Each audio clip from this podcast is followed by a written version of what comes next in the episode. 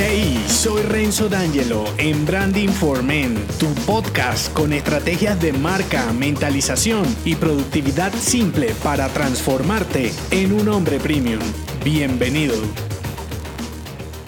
Reactiva lo esencial y desecha el resto. Resucita tu ingenio. Así como te vuelves ajado y lento cuando dejas de ejercitarte, ocurre con tu creatividad y productividad. Si no te mueves y aprendes nuevas estrategias que te hagan un hombre más simple y eficiente, cuando menos te des cuenta, estarás en el club de los jurásicos criticando las innovaciones que salen por ignorancia. Siempre me escuchas hablar de la pereza mental porque creo que si dejas de experimentar es por no incomodarte. Y la comodidad no fluyen tus mejores ideas. Es más, no hablemos de crear algo novedoso, solamente piensa en cómo salirte de tu caos, de tu falta de tiempo, cómo ponerle un poco de atención a todos esos proyectos que dejaste en el cajón porque algún día los harías. Complejo. Quizá los querías cuando tenías 30 años y ahora sobre los 40 te parece que es muy tarde para retomarlos o no. Bueno, déjame decirte que si no estás trabajando en proyectos alineados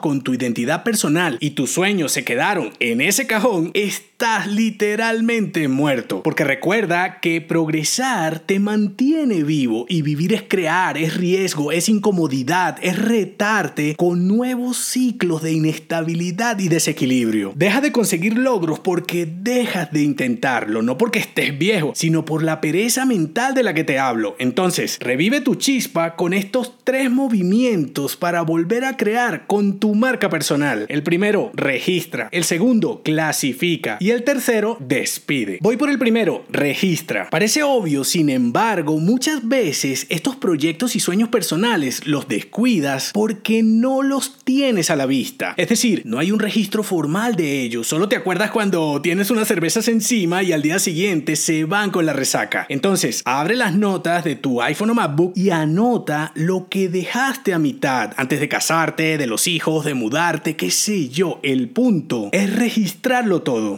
Segundo movimiento, clasifica. Otra razón por la que se te quedan ideas en la gaveta es por falta de un plan y pasos claros para accionar. En esta clasificación separa las ideas y proyectos por tiempos y escenarios, por ejemplo, personales, profesionales, familiares y cada categoría con uno y tres años. Ahora piensa, ¿qué pasaría si quitas veneno distractor de tu vida? Te dejo el episodio enlazado. ¿Cuántas horas al día recuperarías para dedicar a estos proyectos? Último movimiento, despide. Esta es la parte más difícil y aunque creas que es una tontería, es la que te pondrá los pies en la tierra. Imagina que ya ejecutaste esos proyectos. ¿Cómo se ven los resultados en tu mente? ¿Te llenan igual que cuando soñabas con ellos? Los que no te muevan, despídelos de tu vida y asume que no los llevarás a cabo. No por ineficiente, sino porque así lo decidiste en este momento. ¿Qué puedes hacer ya? Crea tu nota digital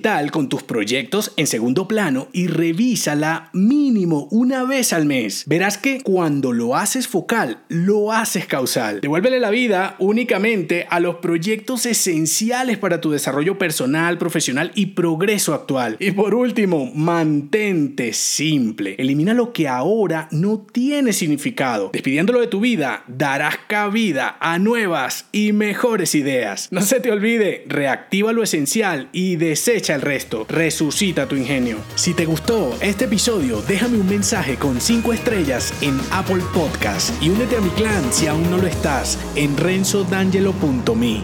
Hasta la próxima.